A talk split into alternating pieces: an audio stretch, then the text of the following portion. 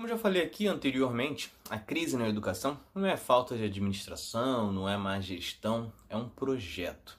Existe um real interesse no sucateamento das universidades federais, como tem sido visto na crise da UFRJ.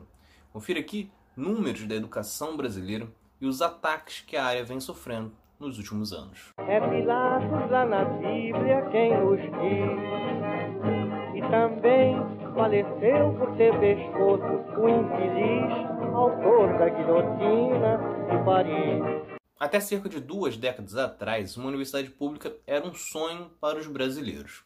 Infelizmente, realizado apenas por uma minoria rica. Na época, quando basicamente os alunos eram de classe média alta, não existia qualquer crítica às universidades e qualquer corte ou atraso de verbas era visto como um grande absurdo. Porém, isso mudou de uns tempos para cá. Especialmente desde 2018, vemos constantes ataques às universidades. Falas de que lá só tem balbúrdia, drogas e coisas do tipo. Hoje, os cortes de verbas agora são aceitos até quase ao ponto de importantes universidades como a UFRJ, que é considerada uma das melhores da América, correrem o risco de fechar. E tem uma imagem que já corre na internet há muito tempo que mostra claramente o que causou esta mudança de pensamento de algumas pessoas, especialmente as mais ricas, mas que, como são elas que detêm as mídias ou que financiam políticos para falar besteiras, acabam influenciando as outras classes. Nesta foto, temos uma imagem do filme Que Horas Ela Volta, com Regina Casé.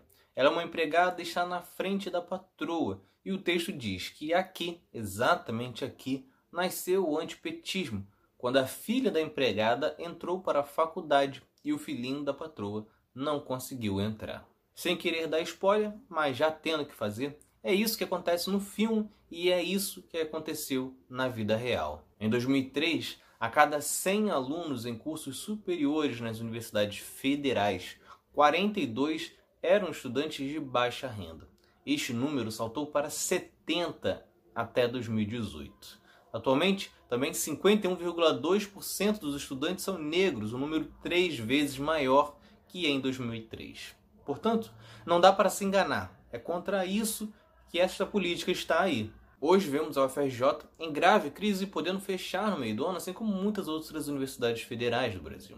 Isso ocorre pelos constantes cortes de verba. Neste ano, o repasse estimado para a Universidade Federal do Rio de Janeiro, por exemplo, é de apenas 299 milhões, valor que é menos do que a metade do que a própria universidade recebeu em 2015, no último ano do governo Dilma. Sendo que com a inflação desses anos, o correto seria um aumento e não uma redução pela metade.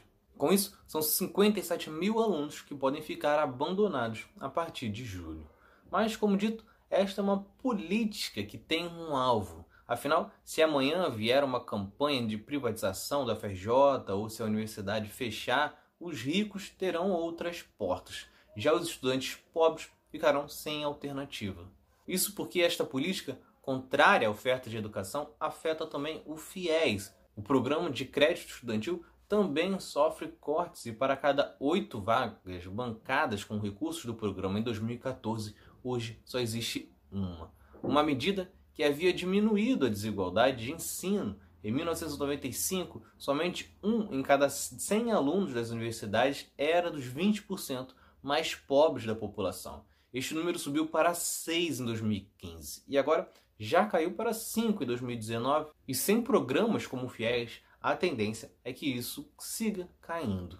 E esse descaso é visto nos pronunciamentos de membros do governo. Recentemente, Guedes foi mais um a falar em balbúrdia nas universidades. Dias antes havia reclamado do FIES, afirmando que se tratava de uma bolsa para todo mundo e que até o filho do porteiro que tirava zero na prova conseguia financiamento, demonstrando preconceito. Afinal, tratou até o filho do porteiro como algo menor mas também mostra um profundo desconhecimento de como funciona realmente o FIES, ou na verdade só queria espalhar mais uma fake news sobre um importante programa que ajudou muitas pessoas a chegarem nas universidades. Só que ele não foi o único a fazer isso. O próprio presidente Jair Bolsonaro já minimizou diversas vezes em várias entrevistas o que ele chamou de tara do brasileiro por fazer a universidade. Só que não se engane, ele jamais vai falar para um filho de um empresário não ter nível superior. O discurso dele é para o pobre, que ao nunca buscar uma especialização estará mais vulnerável a aceitar salários mais baixos.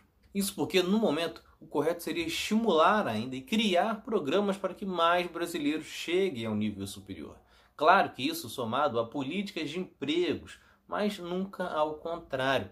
Até porque, no Brasil, a média de adultos entre 25 e 34 anos com nível superior é de apenas 21%, enquanto nos Estados Unidos é de 49%. Até mesmo nossos vizinhos, que vivem uma realidade mais parecida com a nossa, têm taxas maiores. Na Colômbia é de 30%, no Chile é de 35% e na Argentina é 40%, que é quase o dobro. Portanto, que em 2022 você leve tudo isso em consideração. Não existe saída para o Brasil que não envolva educação, emprego e renda. Três quesitos ignorados neste governo. Se vocês gostaram, curtam, se inscrevam para não perder nenhum episódio do outro lado da história.